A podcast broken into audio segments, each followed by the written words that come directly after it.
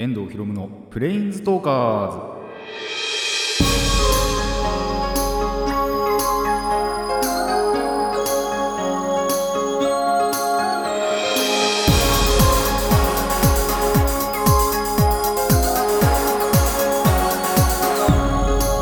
ラジオの前の皆さんこんにちは。遠藤博夢のプレインズトーカーズパーソナリティの遠藤博夢です。この番組は、えーマジック・ザ・ギャザリングのプレインズウォーカーたちがさまざまな世界へ旅できるかごとくさまざまな話をしようという番組です。いやー9月がもう終わりますね。あのーめちゃくちゃ時の流れが速くなってるっていうそんな気がします。もうこれ9月中にプレインズトーカーズ4回やったのかって本当思いますね。まああの10月になると増税がね 待っているわけですけれども本当に買い物する気が失せるんじゃないかなと思います。まあただやっぱりねあの買わなきゃいけないっていう時絶対あるじゃないですか。食料が底をついたり、まあ、雑貨掃除用具とか買いあの大掃除のために買いたいとか。そういうのって絶対あると思うのでまあ腹はくくりましょう。僕もまあカードやっぱり増税すると思うんで増税前に買っとこうかなとも確かに思ってるんですけど。あのーまあなんだろう。僕個人のことだと時が進むのって本当に悪くないなって思うんですよ。まあ何かっていうとこのそれこそこれが上がってる頃かまあそれのちょっと後だと思うんですけどあのーっとエルドレインの件 MTG の、えープレリリースがあったりあとそのちょうど翌日にえっ、とレインボーフレーバープリキュアのだけのコミケみたいなのもあるのでちょっとそっちに行ってるとカード買う余裕ないかなみたいな。まあ増税してもなんで買うかどうかはわからないんですけどあのーまあやっぱその辺があるのでまあもう9月末だなっていう本当に感じがします。それのためにねあのー生きてきた感じあるんで この9月を。なんでまあその2つのイベントはねあのどちもあのどちらも楽しみたいなと思います。それでは、えーラジオの方始めていきましょう。遠藤ひろむのプレインズトーカーズ。今回もレッツプレインズトーク。遠藤ひろむのプレインズトーカーズ改めましてこんにちは。遠藤ひろむです。あのーまあ、最近結構多いんですけども前回言い忘れた話をねちょ 今回もやっていこうかなと思います。あの何かっていうと前回の回でカードゲームの話の時にデュエルマスターズをやるっていう話をしたんですけどあのーまあ、珍しくね MTG の話ではないと言ってでただ名前だけ出そうかなって言ってて結局忘れたのがまあなんでそのデュエルマスターズの話の時に MTG の話をしようと思ったかっていうと、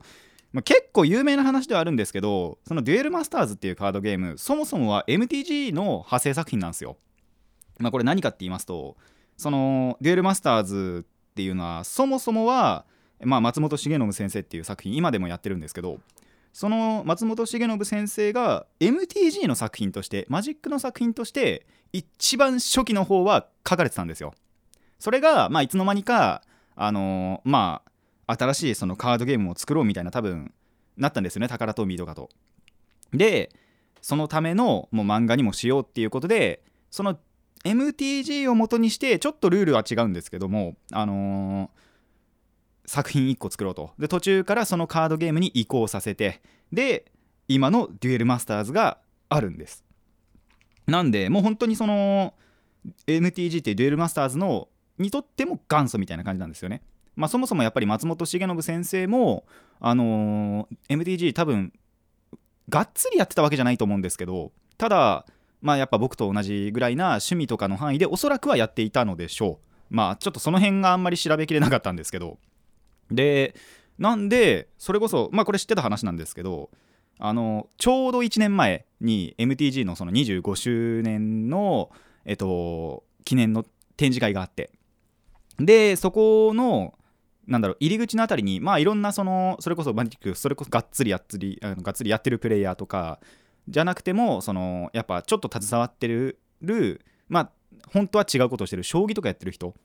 とかのコメントがあったんですけどその中の一つにやっぱり松本先生のコメントがあったんですよ。まあ、やっぱ有名な漫画家でもありますしが MTG やってるってことでそこにコメントをねしてたわけなんですけどもまあそんな感じで結構その松本先生って MTG にもちょいちょい携わってる人で、えー MTG とちょっとそのデュエルマスターズもルールが似てるというのが挙げられます。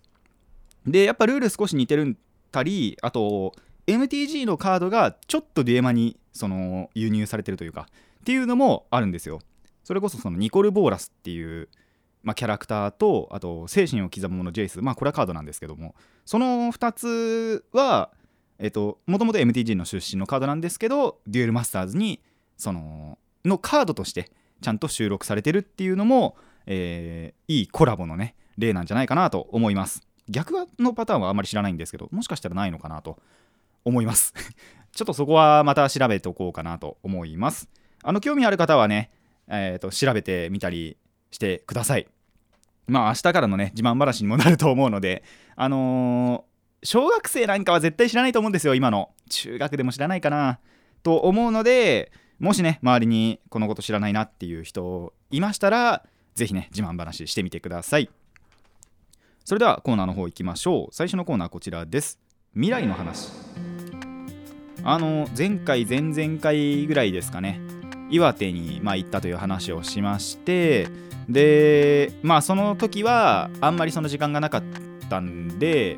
行きたいところに行けなかったんですよ。まあカードショップとかなんですけども。あと後々に調べてあああったのかみたいな。ところもあってちょっと今岩手行きたいなっていう話をまあ前回だか前々回だかしましたらまあその前回の収録後に局長さんとねちょっとその辺のお話をしたわけですよ。でそこで1個教えてもらってこの方法ならいけるかもしれないっていうのが見つかったわけですね。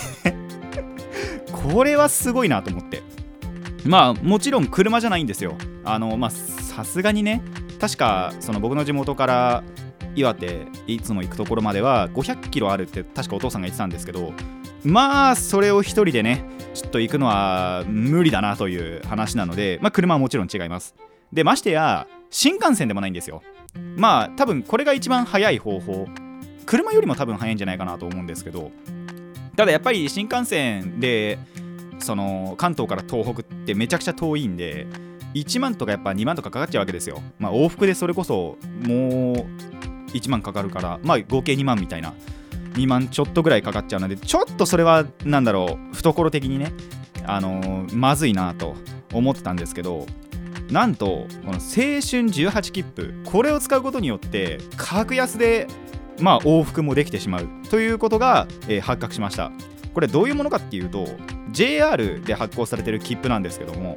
あのー早い話が JR のまあなんだろう電車そういう普通の路路面電車って言ったらいいのかなが1日乗り放題なんです。でなんで時間はかかるんですけども乗り継いでいけば1日でどこまでも行けるっていう切符になってるんですよ。まあその代わりなんか無人改札使えなくってちゃんとそのなんだろう有人改札ちゃんと人がいるところの一番端のところに必ず人っているじゃないですか。そこで見せて通らなきゃいけないんですけども。まあとにかくその時間かかるけど乗り継いで乗り継いでいろんな電車その経由していくとなんとどこまでも行けてしまうと。でこれがその1枚しか買えないとかじゃなくて5枚必ず綴り5枚綴りで必ずついてきてもともとちょっと1万1850円だったのが増税しまして 12月からはなんと10ん？1万2050円。というあの少し値上がりがしてしまったんですけどただそれでも、えー1日あたり、まあ、5枚綴りで1万2000ってまとまって買えるのであの1日あたり2410円と。でどこまでも回れてしまうと。ただその切符まあ1日そのじゃあ今日使いますっていうとその1日だけがあの無料無料っていうかまあその1日分切符分みたいな。っていうのでまあなんだろう。ちょっとその場で止まってまたその次の日に帰ってくるってなると2枚目の切符が、まあ、5枚綴りなんであと3枚それこそ残るんですけど、まあ、2枚目の切符も必要になってくると。ただそれでも4000 4820円か。でなんあの日日帰りじゃねえや。往復あえっと1日のまた1泊2日の旅行ができてしまうというのがこの切符の強みだなと思います。なんで、まあ、メリットといえばそれこそ2410円以上の区間を使うっていうだけでももうその時点で得なわけですよ。まあ身近な例で言うとですねまあえっと僕が一番近い JR の駅って小田原なんですよね多分。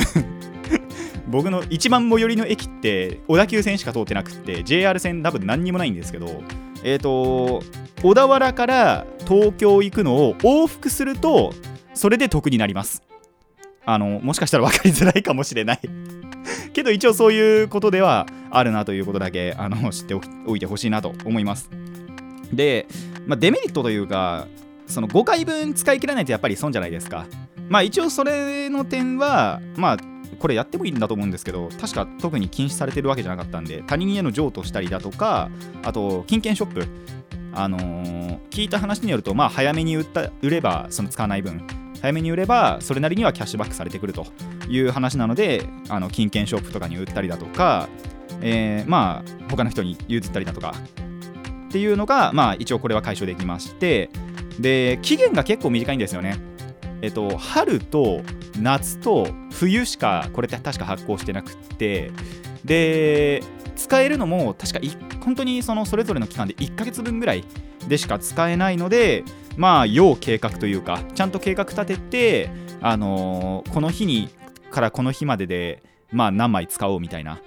でまた違う日で何枚使おうもう1枚使おうみたいな。そういうのの計画立てていかないとあのーやっぱり損になってしまうというかあのいつの間にか期限が切れててあやばいと。損になってしまったということもあると思うのでその辺だけ、えー注意していただければなと思います。でまあ僕の話になってくるんですけどそれこそこれでまあ1万2050円分買うじゃないですか5枚綴りで。でまあ宿泊費といってもまあ漫画喫茶とかによるかなと思うんですけど漫画喫茶の代とで買い物費まあカードショップに寄りたいってことなんでカードを買うためのお金とで食費。まあこれは安めに済ませられますね。カロリーメイトでもおにぎりでも 買えばそれでいいかなと思うので。極力買い物費に使うとしてでもこの辺の必要最低限のお金があればなんとあのどこまでも行けてしまうと。まあ僕が行きたいところまでだと確か9時間とかかかるんでえっとまあ朝一で行って夕方に着いて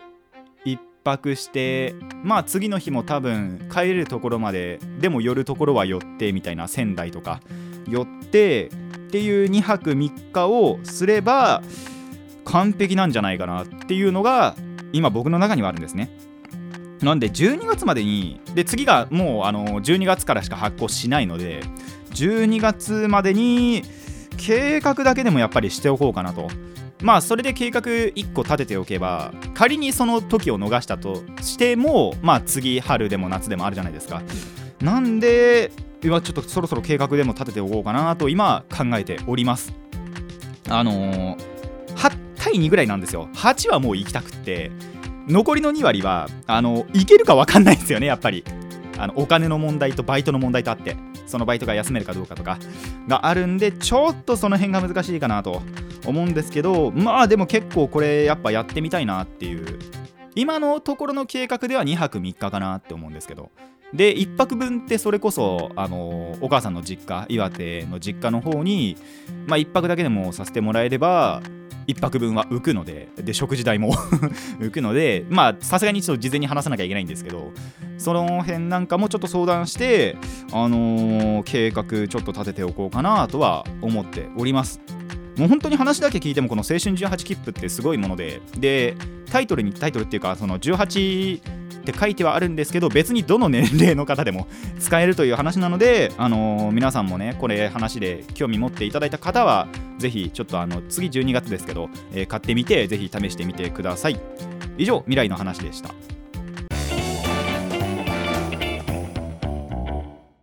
遠藤ひろむのプレインズトーカーズ続いてはこちらです。悩みの話。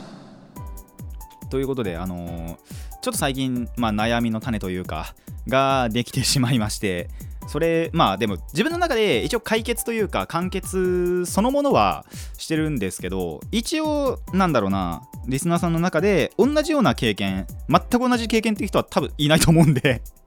おそらく。いやまあいやいるのかな。ただまああのー経験ある方にはちょっと意見聞いてねそれ参考にしたいなと思う、えーそんなお話です。なんで先に言っとくと本当にその自分の中ではもうこうしよっかなっていうのはあるんですよ。ただちょっと他の人の意見も聞きたいなっていうことで、えー聞いていただきたいなと僕の話も聞いていただきたいなと思います。あの皆さんですね、まあ、友達とまず遊あの遊ぶっていうか集まるじゃないですか。で遊ぶじゃないですか。その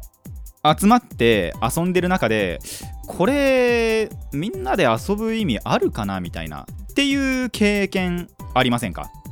僕はもうそれ今現在現在進行形でそれなんですけども。あのーまあもっと言うと集まって遊ぶメリットがないような気がしてきたんですよ。この僕自身。なんでかっていうとまあそれこそそれぞれやりたいゲームの方向性が違うからなんですよね。ってなると別に集まって遊びたいってならないじゃないですか。別にやりたいことじゃないんで。誰だって興味がないことって多分話もそんなにまあ詳しく知らないでしょうしまあ身が入らないというか実際にそのゲームをやっても。っていうのがあるんじゃないかなってやっぱり思うんですよ。まあ実際僕がそうなんですけど。でまあ何かってやっぱりそのアナログをやりたいとかデジタルやりたいとかまあそもそもアナログをやりたいっていうのが減ってきてるんですよね。あとやりたいってやつがいてもやっぱりそんなに口に出さないんで僕を含め。僕ともう一人ぐらいはやっぱりアナログの方がやりたいんですけどただデジタルの方がやっぱりやりたいっていうのが強いやつがいてその気持ちが。ってなるとやっぱりそっちにこう傾いてしまったりするんですよ。でやっぱりそのアナログでもデジタルでもいいんですけどあのどういうゲームがいいか。あの某乱闘ゲームでもいいですし。じゃなきゃ、まあ、最近だとあの爆弾を置いてあの相手を爆破するっていうゲームの方がハマってるんですけども。それをやるのかみたいな。まあそれはどっちも同じようなゲーム性じゃないですか。相手を蹴落として自分が1になると。いうのが、あのやりたいのかとりあえず確かにそれはあるんですけども、あのその過程でワイワイやりたいのかどうかみたいなまあそんなゲームちょっと64を引っ張り出さないとないんですけども。でいうことでちょっと最近その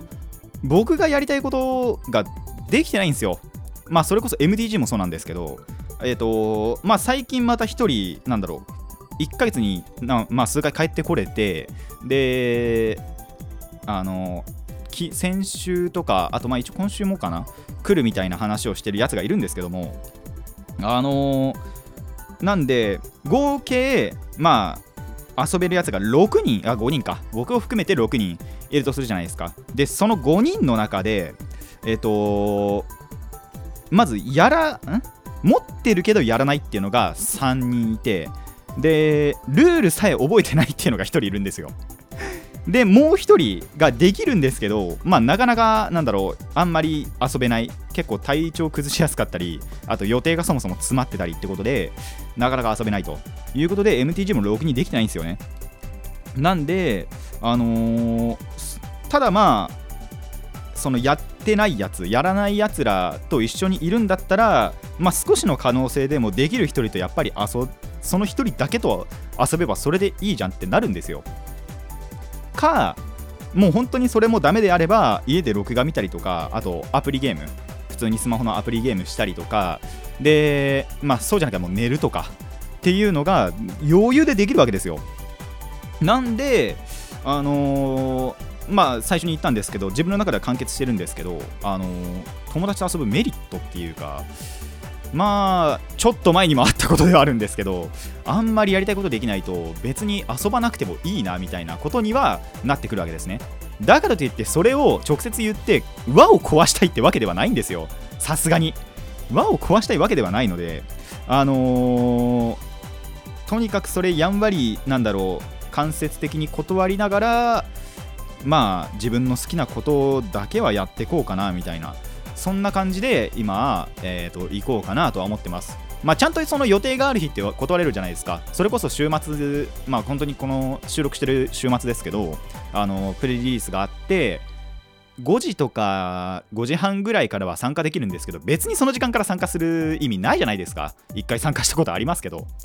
であので自分は好きな MTG がやれてっていうことなんでまあデメリットないわけですよ。あのお金がかかってしまうということ以外は。であのー日曜日なんかもレイフレイ行けますしその次の週からはやっぱりその予定がないのでまあどうしよっかなと。まあ一応予定全然作れるんですけどもやろうと思えば。という感じで今ちょっと悩んでいます。あのこうしようというのはあるんですけど要は行かなきゃいいだけの話なんですけどとかあとまあ誘える時はその MTG できるやつを誘ってみてダメだったら家にいるっていう感じのことをやっていこうかなとも思ってはいるんですがもし他の人にまあ同じような意見っていうかあの経験談があれば教えていただいてまあ参考にはしてみてあのまあ僕のやっぱこのなんだろう出した答えっていうのが完全に間違ってないわけじゃないじゃないですか。絶対どっか間違ってるはずなんですよ。あの遊べって話なんですけど。なんで、あの他の人の意見も参考にしてそこの答えをちょっと見つけてみたいなとは思っています。ぜひあのメールとかで教えてください。以上、悩みの話でした。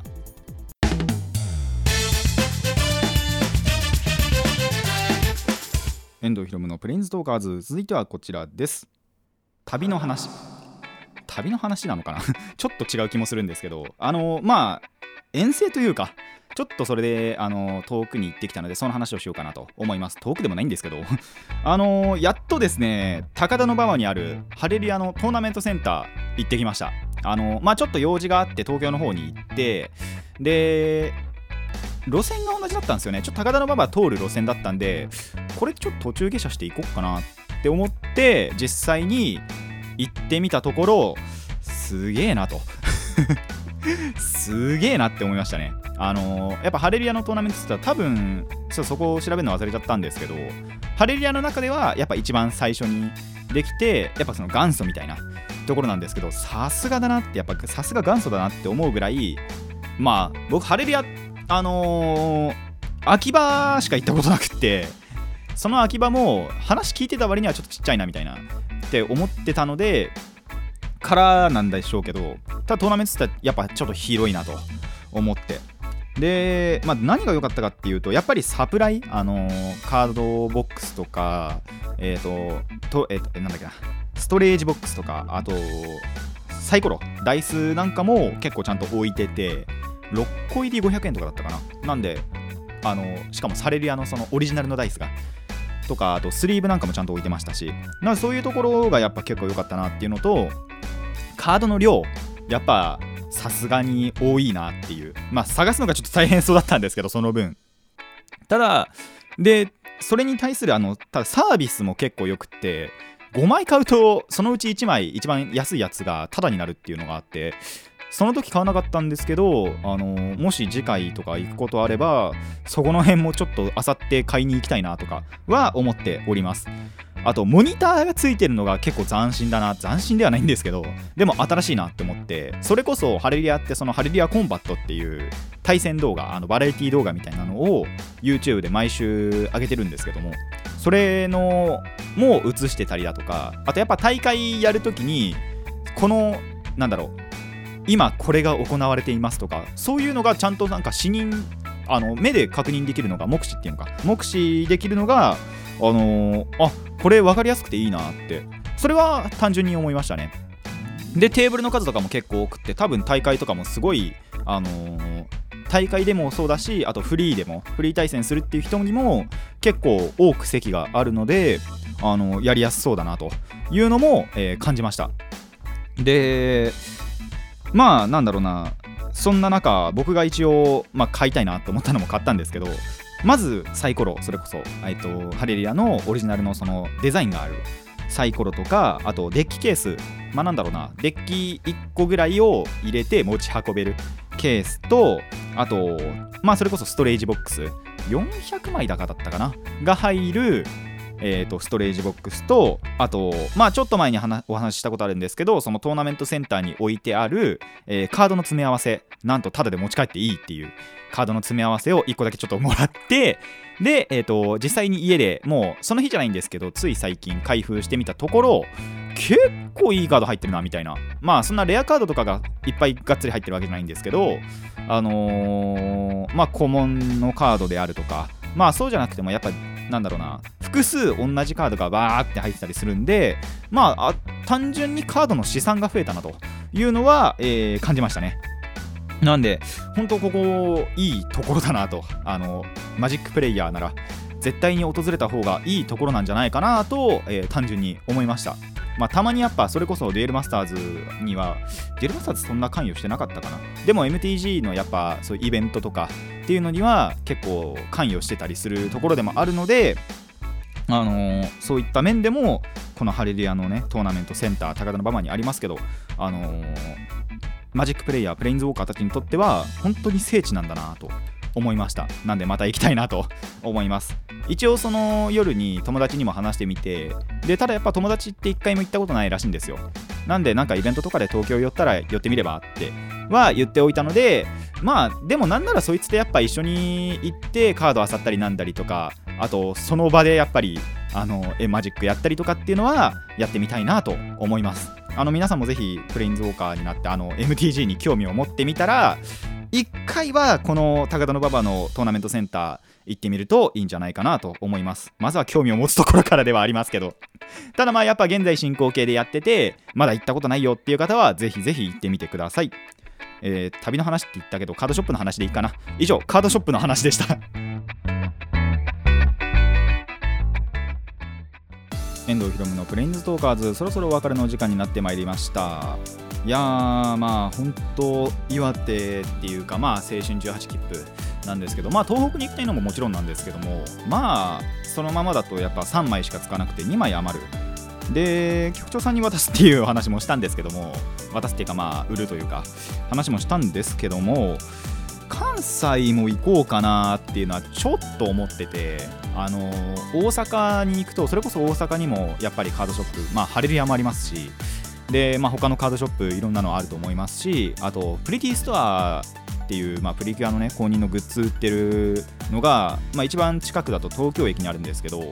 本店は大阪にあるっていうことなのでそこも行きたいなってなるとその18切符使って大阪も行こうかなっていうのも考えてはいます。ただ1ヶ月の間にその2つどっちも行けるかっていうとまた難しい話なのでまあそこに関してはさすがに本当にその場その場で判断しようかなと。最低東北行ければそれだけでもいいんであのーまあ渡したりなんだりっていうのはあのー実際にねやってから、えーやってみてからあの判断しようかなと思います。ただやっぱりこの18切符本当なんだろう。話聞くだけでもそうですし、まあ、やっぱり実際そのサイト JR のサイト行って見てみてもあやっぱすごいもんだなって思いますのであの皆さんも本当ぜひ使ってみてください。あの、まあ、僕もまだ使ってないですけどただ聞くだけでもすごいんでね使ってみるともっとすごいほん実際に使ってみたらもっとすごいのかもしれないっていうものがあるのであのーまあ12月ですけど次のチャンスは12月ですけどまあもしできたら本当やってみようかなと思います。2泊3日になるかまあ1泊2日になるかもしれないですけど。その辺はちょっと計画立ててやっていこうかなと。で、まあ、悩みの話に関しては後でちょっとリメールと一緒に言うんですけどもあのハレリアはですね本当にまあいまだにダイス買ってから要は MTG ややったにはやったか。やったにはやったんですけどまあただその時には使わなかったんで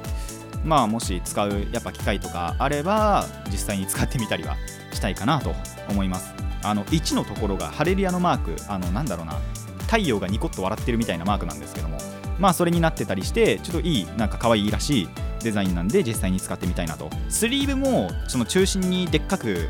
そのスマイルマークがあるんですけども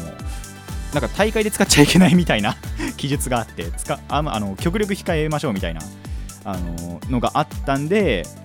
であと50枚入りだったんですよね。本当はその MTG って60枚でデッキ組むんでちょっとそれだと2個必ず買わなきゃいけないってなるとどうしようかなって思ってスリーブだけはやめちゃったんですけども。ただやっぱりそのそういったところ差し引いても結構いいサプライもカードも結構申し分ない量売ってたのでまあ本当にまた行きたいなと思います。皆さんもぜひ